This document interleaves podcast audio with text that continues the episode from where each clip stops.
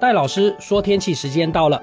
在今天呢，大家感觉到的是湿湿凉凉的感觉，非常的明显。因为呢，温度其实是上升，可是呢，各地来说都有些局部性的短暂阵雨出现。但是呢，从这雨的状况来看呢，到今天晚上的时候呢，北部有雨，中南部地区天气都开始好转。那明天呢，可就是这平安夜了。平安夜的天气形态来说呢，在白天的时候，北部地区还是有一点短暂雨，微弱的东北风也要吹进来了，温度要略微的下降了。那中南部的朋友们呢，天气状况来说是属于晴朗的，但是早晚天气偏凉了，海边阵风也偏大了。如果是住在海边城镇的朋友，骑车要注意哦。那接着礼拜五圣诞节这一天，如果你要安排活动的话，从北到南都是个晴朗的天气，但是只是北部的朋友，你会发现到，哎，怎么白天的温度也上不去？因为东北季风再度的增强，天气形态来说受到了干燥的冷空气影响，从北到南天气晴朗。那这样的好天气可以持续多久呢？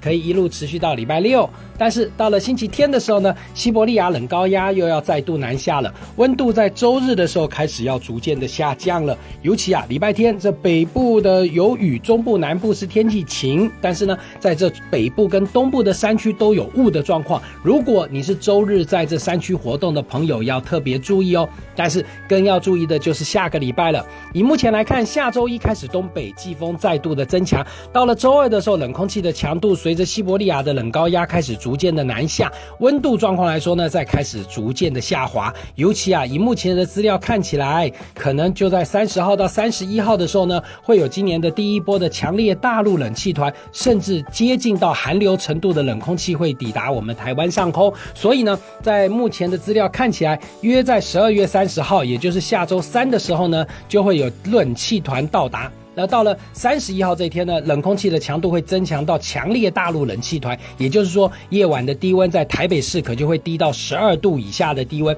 你跨年夜的感觉上真的冷哦，尤其这个冷的，目前看起来可能会有些水汽进来。所以呢，在这跨年夜来看的话呢，是北部跟东部会有雨，中部南部的跨年夜来说是天气晴朗。那到了元旦当天的话呢，可能就会差不多在清晨的时候受到强烈大陆冷气团，甚至接近到。到寒流程度的冷空气会抵达我们台湾的上空，所以呢，在这跨年夜的晚上到这个的元旦的天亮的时候，你如果在户外活动，保暖的工作真的不能少。以目前来看，这波的冷空气大约到元月二号的时候会开始逐渐的在减弱，所以啊，下礼拜如果你要安排这跨年活动的朋友，穿要穿暖一点，到了高山区可要注意温度可是非常的寒冷，山区活动的朋友更要特别的注意。不过这天气状况来说呢，平安夜的晚上开始天气要好转了，有空出去走走。